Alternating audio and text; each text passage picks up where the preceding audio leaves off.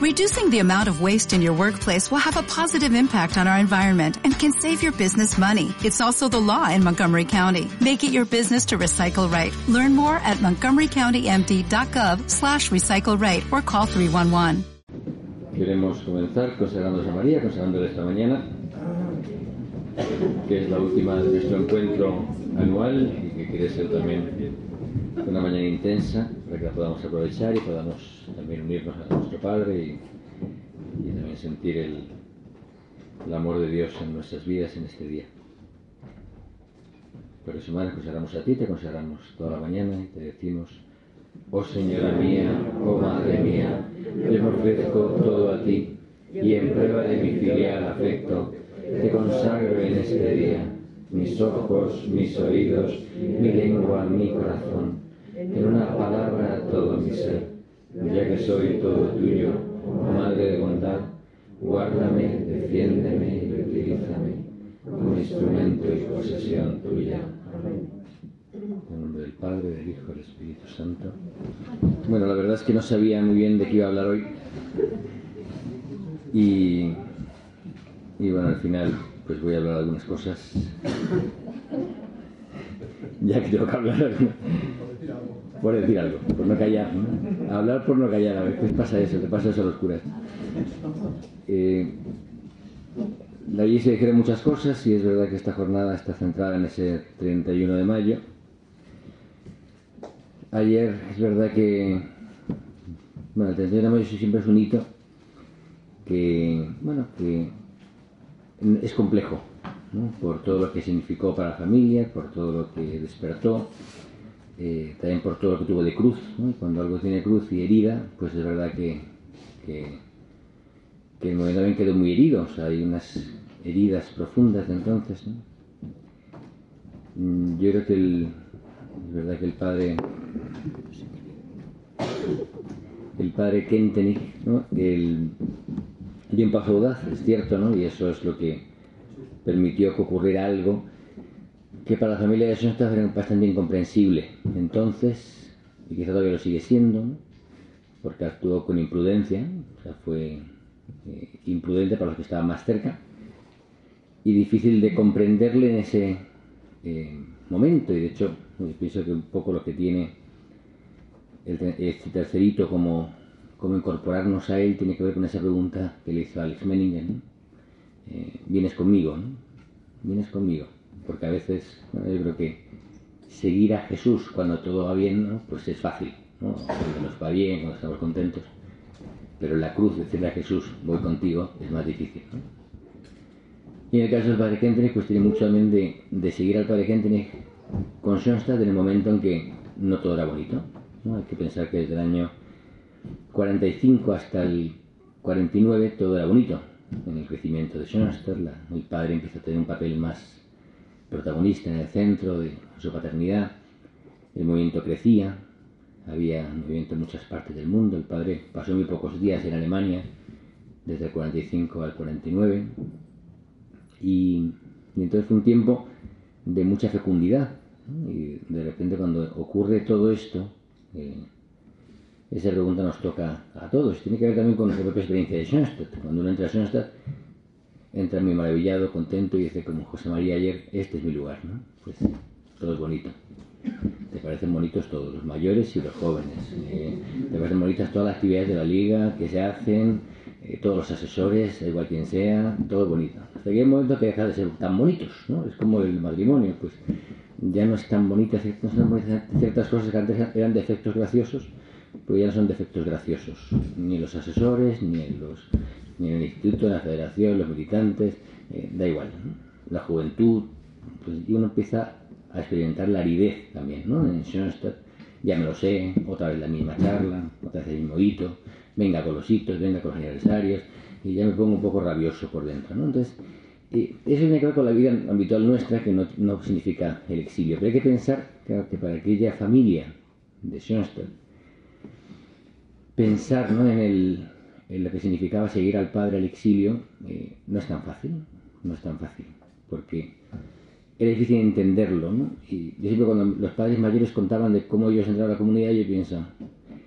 qué increíble, ¿no? Entrar en una comunidad cuyo fundador está en el exilio, habiendo comunidades con fundadores ya santos, eh, dar el salto a Europa, venirse a Suiza, que se llaman los padres a Suiza, y pensaba, eh, qué fe ¿no? y qué confianza en que Dios quería eso para mi vida, ¿no? para su vida.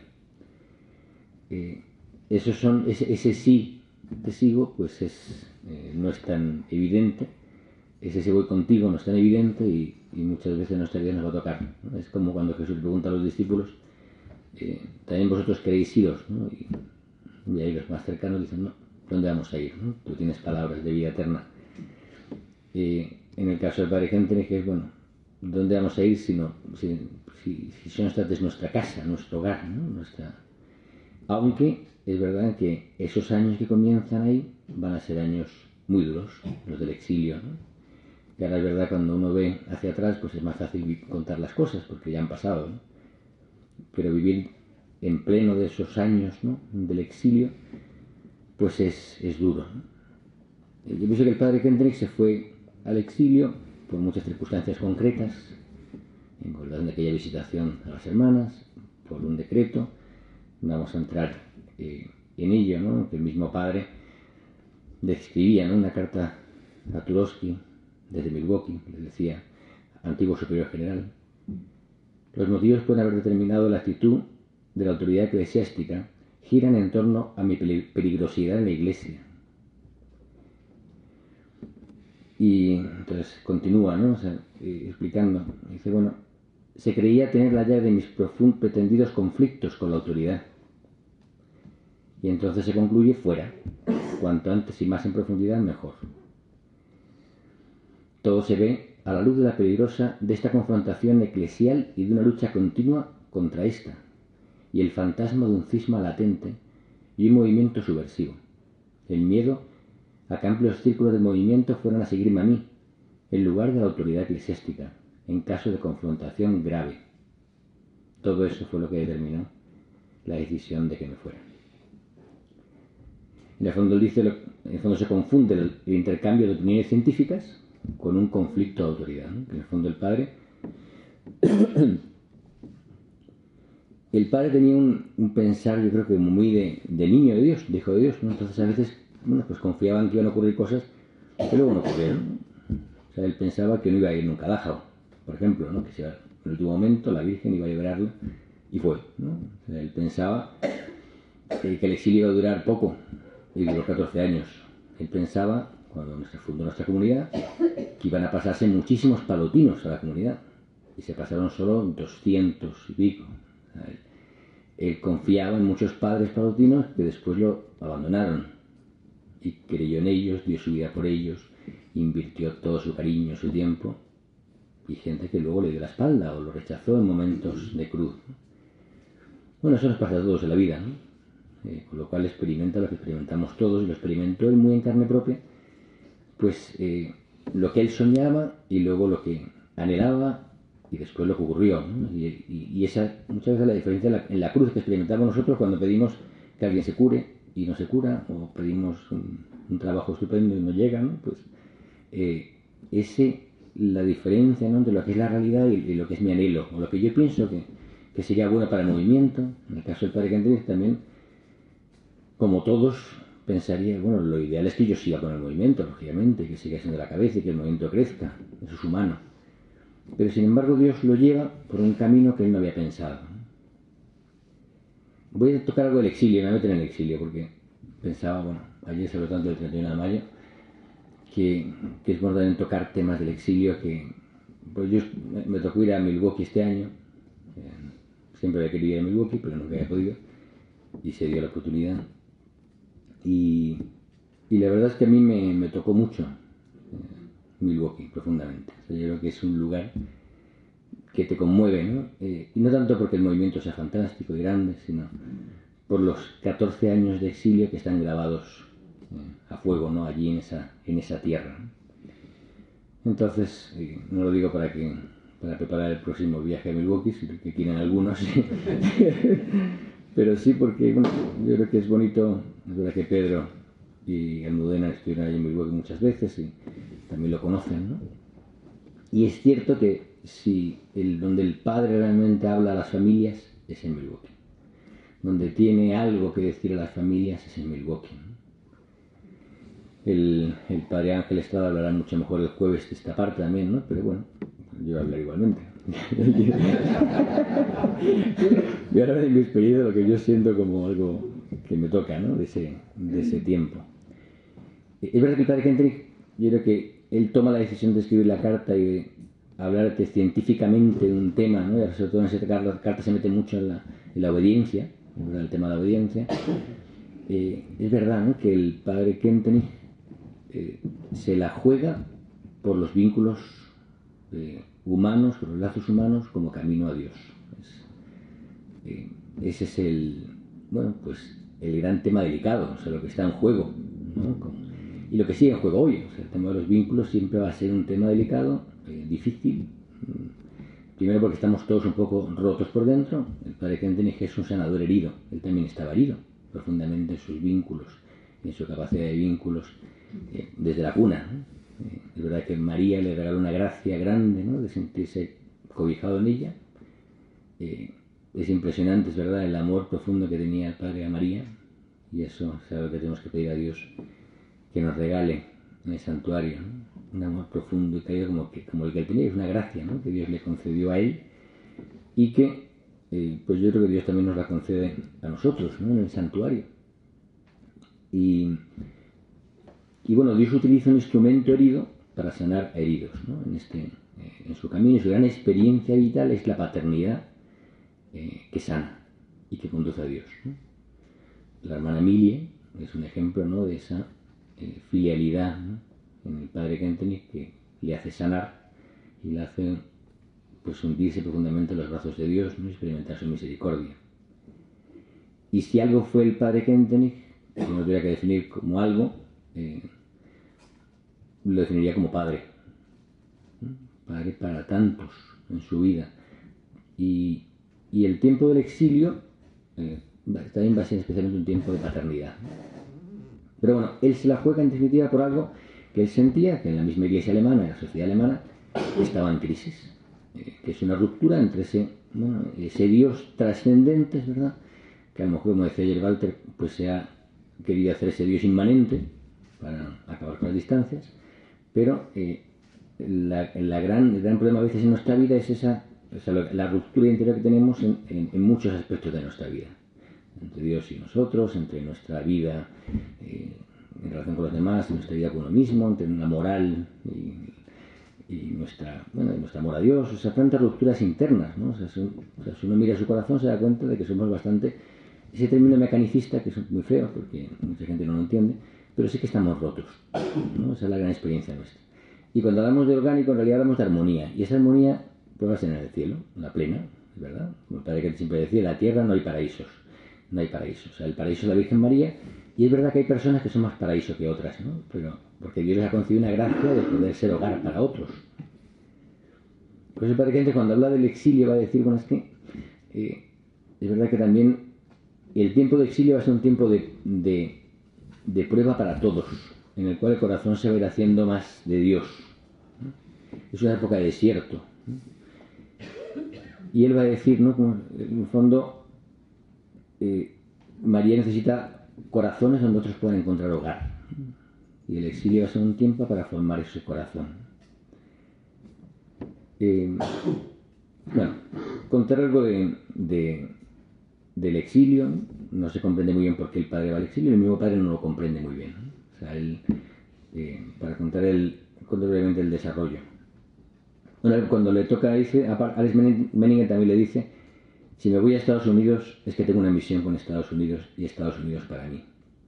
También es verdad que cuando él estaba en Estados Unidos él soñaba con que el movimiento iba a crecer allí muchísimo y hoy por hoy, lamentablemente, no. Salvo que gracias a Pedro y Almudena ha crecido mucho más, pero en realidad no. O sea, y cuando uno piensa que la comunidad nuestra, que el padre soñaba con que íbamos a ser muchísimos padres en Estados Unidos, porque la provincia allí era grande, pues sí, seguimos siendo nueve. Pero tienen varios seminaristas. El seminarista está en proceso hasta que llegue a ese sacerdote.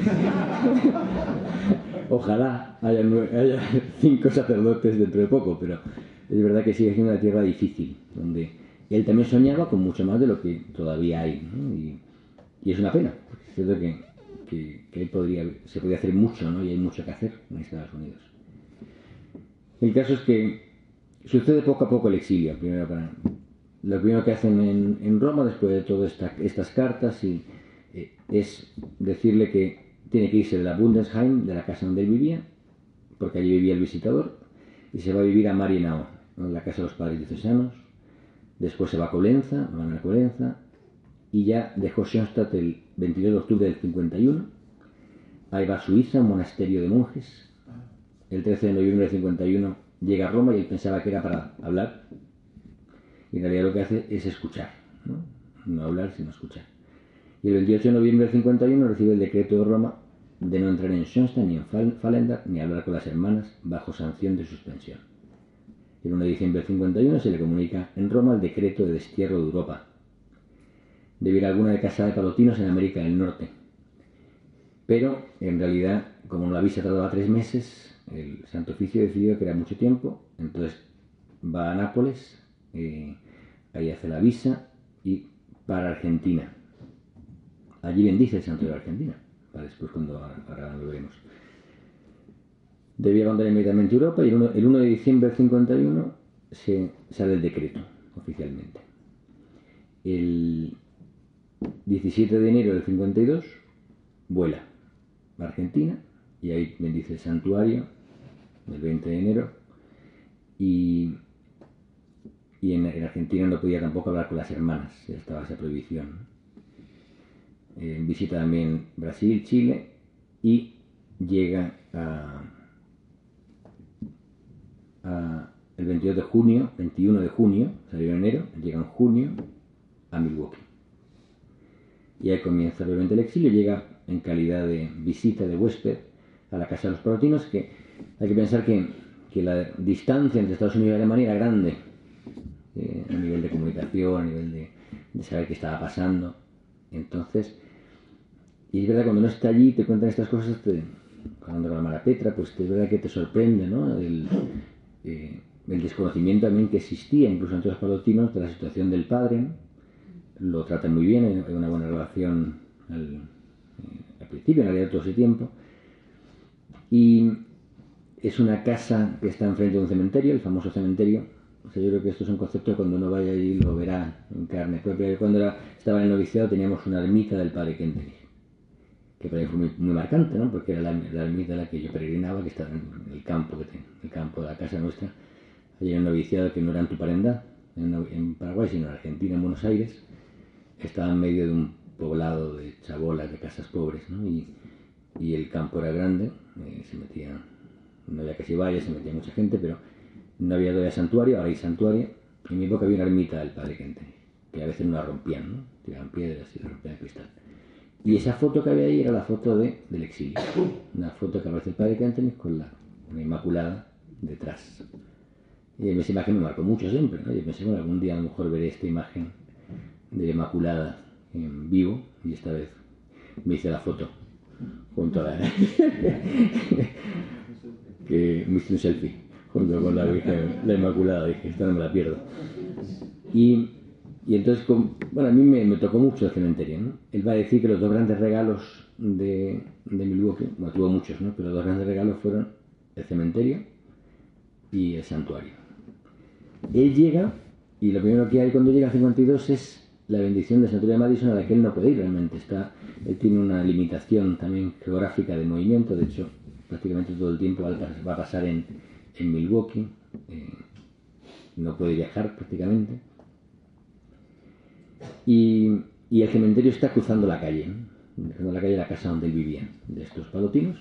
Los palotinos tienen un, la provincia tiene un capítulo y deciden en el capítulo, esto es lo, curioso, que el apóstol, porque el, seminario en Madison habían construido los seminaristas el, eh, de los palotinos, el santuario, y era una corriente de vida, y habían decidido entonces que el apostolado de, los palotinos iba a ser Schoenstatt. Eh, es el primer regalo que recibió el padre, ¿no? Porque eh, nada más llegar ocurre esto, entonces deciden hacer un santuario, que es el, el de Milwaukee. Y se construye en el 54, o sea, dos años después de su llegada, y lo van a construir enfrente de su ventana, los padres, tres padres palotinos sobre todo. Y, y, él va a decir, ¿no? Eh, María ha venido conmigo, o sea, no me ha dejado solo. Esa es la prueba más evidente también para él del, del amor de María, ¿no? O sea, ella va a estar ahí. Él va a tener la, la prohibición probablemente de hablar de Schoenstatt. Y de hecho, bueno, en una ocasión, cuando más adelante llegó un grupo de peregrinos de la parroquia donde trabajaba al santuario, eh, le, presenta como una capillita de la Virgen y le, presenta, le voy a presentar a un padre que sabe mucho, que es un experto en esta capillita. Entonces le presenta un palotino y el palotino le cuenta del santuario. ¿no? O sea, él no podía eh, hablar de Schoenstatt. La hermana Petra llega en el año 58. Ella eh, estaba la juventud y pues, las profesionales y consigue, gracias a que aquella que iba a ir no puede ir por enfermedad, y le pagan el viaje a ella. ¿no? Tiene la suerte de poder ir a ver al padre porque era bueno, un anhelo que existía. Al principio en Alemania tampoco se sabía muy bien dónde estaba el padre, los primeros años. Luego ya era como un poco secreto dónde estaba. Eh, todo el tema del exilio era complicado, un tema que nos costaba hablar. Es un tiempo un poco de catacumbas, del movimiento.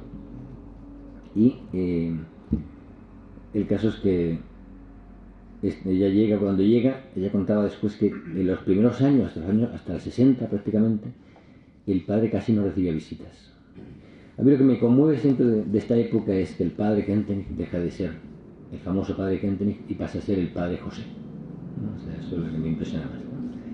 El padre que era conocido por todos, y todos que sabían quién era, y lo que había hecho, pasa a ser el padre desconocido, un padre alemán, un padre más.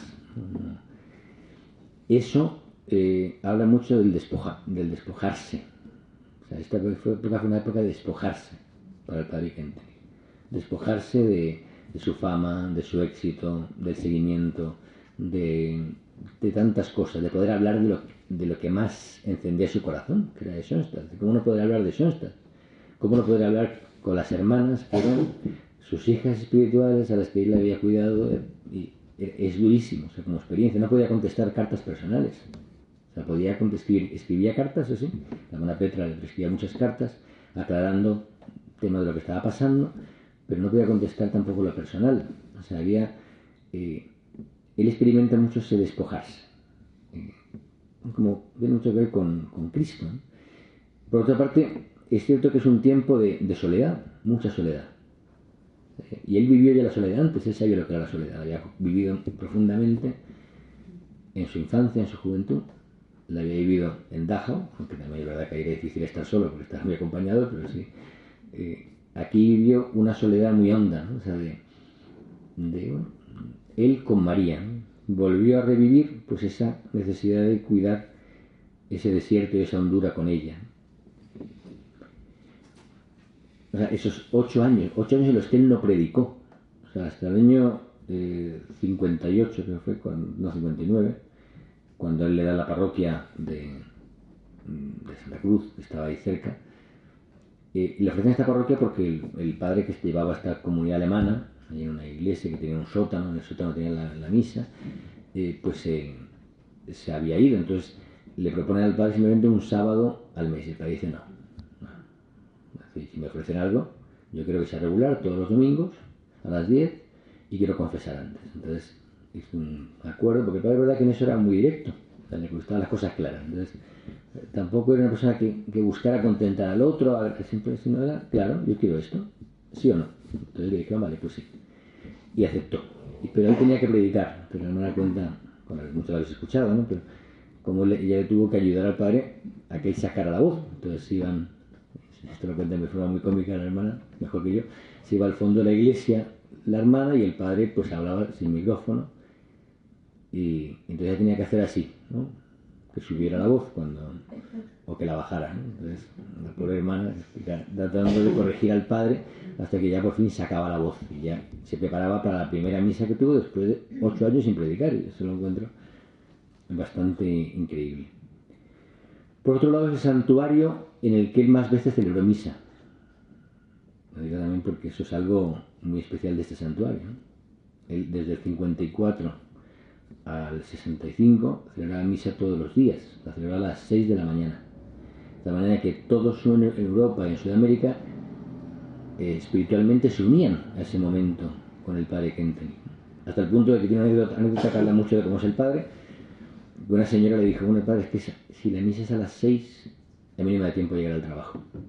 Entonces puede adelantar un poco. Y dice, no, porque hay gente que se une espiritualmente a esta misa, entonces es a las seis. Eh, entonces le propuse algo que, a mí, yo pensé, yo jamás hubiese propuesto a esta señora es, es eso, ¿no? Le dice, mira, pues vente a menos cinco y yo te doy la comunión antes y, y tú te quedas en misa. Y pensaba, esto es antes del concilio. Me parece, porque además que tenías que hacerla más, mucho más solemnemente, tenías que hacer varias partes de la misa antes de luego hacer la misa. Para que... Y me impresionó mucho ¿no? esa libertad del padre esa flexibilidad. Y cómo cambiar sus planes por una persona que quería llegar al trabajo. ¿no? Pues le hubiese dicho que esté por la tarde a cualquier misa, no sé. Comulga espiritualmente, no sé, cosas así. Pero es verdad que la propuesta me impresionó por esa delicadeza del padre Kenten y esa sensibilidad. Yo creo que es un tiempo, es verdad que el padre eh, es más padre en lo humano, todo el tema de los vínculos. Y, él va a vivir mucho la familia, la primera vez que él trabaja con familias. Va a conocer a familias, va a, entrar dentro de casas, de hogares, va a tener tiempo para la gente, ¿no? eso es algo que antes, bueno, el, tiempo del padre, cuando uno escucha testimonios de los padres, ¿no? de hermanas que cuentan del padre Kendrick, pues es verdad que sobre todo cuando vuelve al exilio, el tiempo estaba cronometrado, o sea, media hora, 10 minutos, 15 minutos. Eh, en Milwaukee tiene todo el tiempo del mundo. La gente estaba con él, iba sin cita, sin previa, sin pedir, sin avisar, aparecía allí y el padre tenía tiempo. Impresiona también la alegría del padre en este tiempo. Las fotos más bonitas del padre sonriendo son en, en, Milwaukee, cuando fue el tiempo más duro también para él, porque era su iglesia a la que él amaba. Es curioso que el epitafio sea amó a la iglesia. Yo, uno pensaría, bueno, porque hubiera puesto amó a María, no sé, amó al hombre, pero él puso amor a la iglesia con esa conciencia clara de lo que había significado el exilio. Yo creo que si en el exilio a lo mejor hubiera sido otro epitafio, no lo sé, pero es cierto es que que le enseñó a amar a la iglesia. Y él amó profundamente a la iglesia. En todo. La iglesia como seguimiento a Cristo. Y, y, en ese tiempo tan difícil, incluso la hermana me regaló una foto del padre en el año 62 y estaba sonriendo, ¿no? Y me dice la hermana, en esta foto está sonriendo y eso que en ese año parecía que eso se iba a extinguir en el mundo, ¿no? Y ella sonríe. Es como esa confianza de decir, bueno, eh, yo estoy en manos de María, en manos de Dios. En el año 56 él ya ve más o menos claro que los palotinos no pueden ser la, parte central, o sea, eh, esa comunidad sacerdotal que, que, que apoye y que asesore, que acompaña el movimiento. Y entonces ya en su corazón pues se va formando esa idea de una comunidad nueva. Y con ese sueño, por supuesto, de que muchos sean los que, de los palotinos que pasen a la nueva comunidad. Eso no ocurre hasta el año 65, cuando él regresa y se funda la comunidad nuestra el mismo padre pidió entrar a la comunidad, como era evidente, pero eh, le pidieron que mejor se mantuviera diocesano, ¿no? por eso acaba, muere como diocesano, no como palotino, o sea, de los palotinos.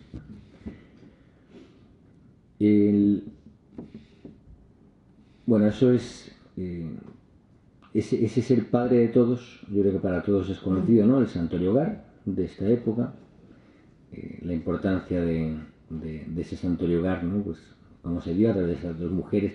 Es curioso que las dos primeras familias, los Kubisek y los Mailener, que son las dos familias primeras que dice Santo Llogar, eh, en el año 62, una en octubre, otra en, con la Inmaculada, la verdad es que ninguna de las dos va a querer pertenecer luego al movimiento.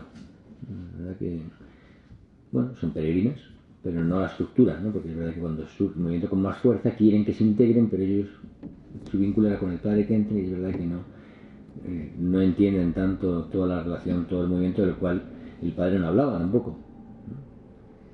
Aquí fue el 63, fue cuando dijo la famosa frase, ¿no? lo que voy a decir importancia para el futuro, todo lo que es válido para el santuario original y los santuarios filiales es válido para el santuario hogar. Y la otra gran experiencia sobre el lunes por la tarde, esa reunión de matrimonio que empezó con él, ¿no? y hay muchos libros, no siempre conoce solamente los que habla del matrimonio, eh, pero hay muchos libros en los que él va hablando de, su corazón. Es verdad que esta era una oportunidad que se le daba los lunes por la tarde, le iba de preguntas y él iba sacando del pozo del alma, pues, eh, Schoenstatt, pero sin poner Schoenstatt como nombre, él hablaba de lo que vivía, su relación con María. Y le empieza a hacer preguntas y va sacando muchas cosas. Es interesante, muchos textos no están traducidos, eh, muchos están en inglés o en alemán, pero al español hay menos traducidos. Pero es interesante porque es una época ¿no? en que él va sacando ¿no? y va dejando ¿no? salir su corazón todo lo que, lo que él lleva. En definitiva, es el tiempo de, del exilio, ¿no? Yo creo que es un tiempo luego que se ha probado profundamente, bueno, muy profundo, pero en el que uno conoce a un padre, pues, eh, muy hombre, y muy un sacerdote, o sea, no el gran fundador, sino un padre. Y yo creo que toda esa época del exilio, porque es bonito conocerlo, ¿no? primero por, por adentrarnos ¿no? en ese misterio, o sea, cómo Dios permitió esto, para qué permitió esto. y yo creo realmente que el exilio fue un tiempo de hondura, de hondura del movimiento. De una hondura, por supuesto, también de eh, cuando uno dice me incorporo ¿no? al, al tercerito, pues tiene que ver también con este exilio. Eh, tiene que ver también con jugármela por cosas, eh, por cosas importantes, por lo importante de la vida, o sea, por, este, por el tema por el que se la jugó, por los vínculos, la importancia del humano. Por eso es que la gente iba a buscar aliados, porque él se da cuenta que en el corazón latino eh, hay mucha más, en sentido de ese momento, mucha más armonía que en el corazón mm, alemán, que estaba más más rotos, es como su experiencia, ¿no? el, corazón europeo. Pero va a decir que el, acceso no sería a través de los países latinos, como Italia, Portugal, España, ¿no? pero, pero su gran lucha es, eh, bueno, necesito aliados, necesito personas que encarnen ¿no? ese espíritu, ese, eh, 31 de mayo, ¿no? esa unidad entre Dios y la vida, que pueda ser eh, testimonio para otros. Bueno, eh, yo creo que el exilio, cuando, cuando lo diga a Estados Unidos, ¿por qué merece la pena? Porque es tocar, ¿no? Tocar lo que fue allí el paso del Padre, Tocar eh, su paso, tocar eh, los santuarios, el cementerio, personas que conocieron al Padre. Testimonios, que de alguna forma nos, nos adentran en una parte de la historia del Padre, pues a veces difícil de entender, pero también que nos habla mucho de su generosidad y de su fidelidad en la alianza, de su profundidad en la alianza de amor. Sabiendo también, por supuesto, que fue un tiempo de mucho sufrimiento. O sea, es cierto que el Padre sufrió, lógicamente, ¿no? o sea, como pues, se unió a Jesucristo de la cruz en ese tiempo. Y sin embargo lo vivió con una paz y con una alegría eh, que es una gracia de Dios. ¿no? O sea, cómo vivió ese tiempo el Padre, pues es un regalo de Dios, ¿no? porque no era tan evidente vivir con esa paz. El gran regalo para nosotros y para el Padre, pero sobre todo para nosotros, ahora mismo, lógicamente como familia de Schoenstatt, es su regreso. ¿no? Es cierto. Que el Padre pudiera regresar, que, pudiera volver a ser el, cabeza de la familia, que pudiera tener tres años, él va a decir que fue poco tiempo, que hubiera necesitado más tiempo ¿no? para, para poder conducir a la familia en un momento después de tanto tiempo sin poder dirigirla y acompañarla. Pero, bueno, fue un regalo, tener un padre que volvió de un tiempo tan difícil y, eh, bueno, sí que recomiendo, es verdad que ahora que viene el padre Ángel, Estrada, eh, yo creo que el, tema de la canonización, que siempre uno tiene preguntas, la canonizará, ¿cuándo, cuando será todo eso? Pues él hablará de ese tema, por supuesto, es un tema que no sabemos porque está en las manos de Dios. Lo importante es, yo creo que nosotros seamos santos, ¿no? Eh, a veces uno le gustaría que el Padre de ya lo fuera, estuviera canonizado, lógicamente para nosotros lo es. Lo único que nos gustaría que fuera más patrimonio de la Iglesia, fuera más conocido, fuera más un referente para otros, ¿no? Y, no solamente para nosotros, para nosotros ya lo es, eso está claro. Y, y la gran, el gran desafío que de Juan Pablo II, ¿no? como también contaba la hermana ayer, pues es que seamos santos nosotros, que, lo que, los, que los realizamos nosotros con nuestra vida, ¿no? con nuestro ejemplo, con el testimonio, ¿no? con, pues viviendo esa radicalidad de vida. Por eso, bueno, yo creo que, que ese es el gran desafío para nosotros, para todas las familias, el, poder encarnar todo esto. Y por eso, eh, pensando en, el exilio, pues ojalá ¿no? podáis también leer textos del, padre de ese tiempo, adentrarse en los textos de lunes por la tarde, que hablan tanto también de cómo era, cómo vivió ese, ese tiempo.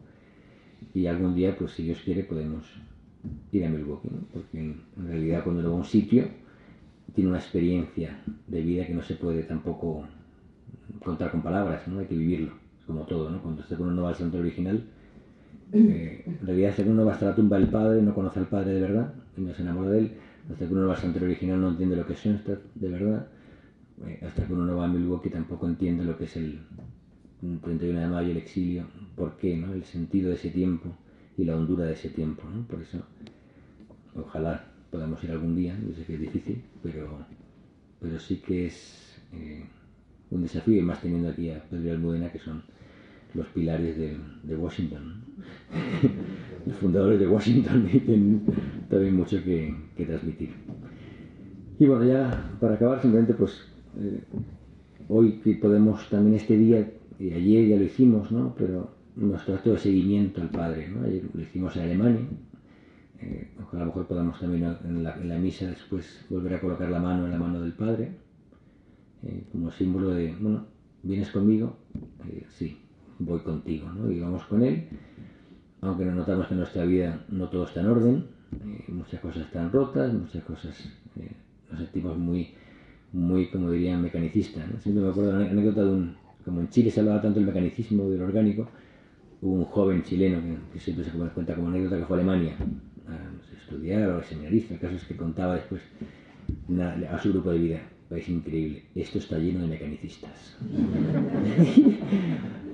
Eh, a veces uno puede tener esa impresión, ¿no? pero en realidad el mecanicismo, como ellos comentaban también, está en nosotros. Estamos rotos, Estamos, somos a veces poco armónicos, eh, dividimos tanto las cosas ¿no? y eh, también en el trabajo, en, nuestra forma de pensar, ¿no? Eh, y eso pues nos falta ese pensamiento integrador, ¿no?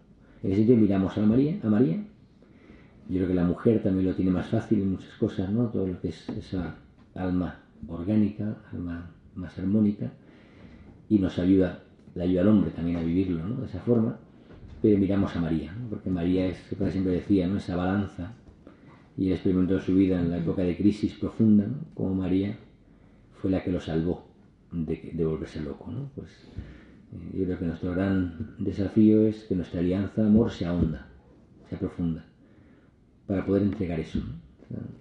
lo que va produciendo en nosotros María, los cambios que va produciendo. Y por eso todo lo que vimos ayer de los medios estéticos, en realidad los medios estéticos son medios, no son fines. Eh, el fin es dejarme educar por María para ser totalmente de Dios y de los hombres. ¿no? vivimos en el mundo, llamamos el mundo, y en el mundo queremos ser instrumentos de María. Eh, y ese es el gran, el gran fin de la educación, de la autoeducación, bajo la protección de María. Los medios, algunos nos resultarán más, otros menos. A mí algunos que me resultan más, otros menos también.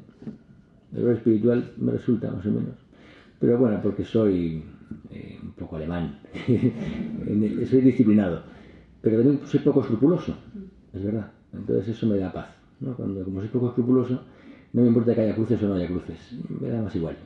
Y, y, en eso, lo espiritual para mí es como entregárselo al final de mes a María y decirle, mira, esto es simplemente algo de mi anhelo de, crecer.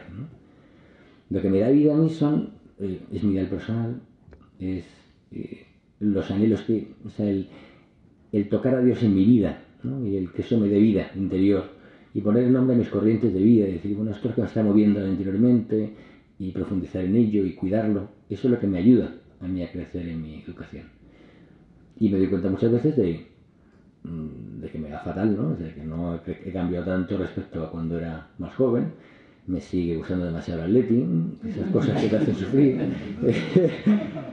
me gustaría ser más espiritual, más de Dios y a veces soy muy humano. Entonces son cosas que noto ahí que María tiene mucho trabajo por hacer en mí y que gracias a Dios solo tengo 51 años, con lo cual me quedan otros 40 para, profundizar. ¿no? Pero sí pienso ¿no? que, es verdad que el Padre Kentenich, bueno, pues a mí me ha dado un camino de santidad que es el que se adapta como soy yo. En otro movimiento eh, me hubiera costado mucho vivir la fe, ¿no? eso lo tengo clarísimo. No porque sea esté mejor que otro, sino porque a mí se me adapta, ¿sabes? Porque yo creo que estar en un movimiento tiene que ver con una imagen de Dios y una imagen del hombre. Y como no es un pensamiento único, sino que hay distintas posibilidades, ¿verdad? Carismas, a mí la forma de ver a Dios y al hombre que tiene el Padre que es la que más me toca el corazón. Entonces, yo creo que, que, uno tiene que ver si esto es su lugar o no, siempre en la vida, y, ver si esa imagen de Dios y el hombre es la que tiene que ver conmigo o estoy haciendo de tripas corazón para estar aquí, ¿no? yo creo que eso tiene que ser siempre algo, ser honestos con, nosotros mismos, ¿no? y también con la gente que llega al movimiento. O sea, no es para todo el mundo, igual que lo puse y no es para todo el mundo, ni los legionarios, ni los carismáticos. Cada uno tiene que encontrar su lugar donde se adapta mi forma de ver al hombre y a Dios con lo que me ofrecen como camino de espiritualidad y santidad. Y si no, voy a estar siempre rompiéndome por dentro. Y a, la fuerza, y protestando contra todo el mundo. ¿no? Y yo creo que hay que vivir en su carisma con alegría, lo que hizo el Padre. ¿no? Entre un carisma con alegría, no con los dientes apretados, sino con alegría. Y eso sanó a tanta gente. Entonces, bueno, yo creo que ese es nuestro, nuestro gran desafío.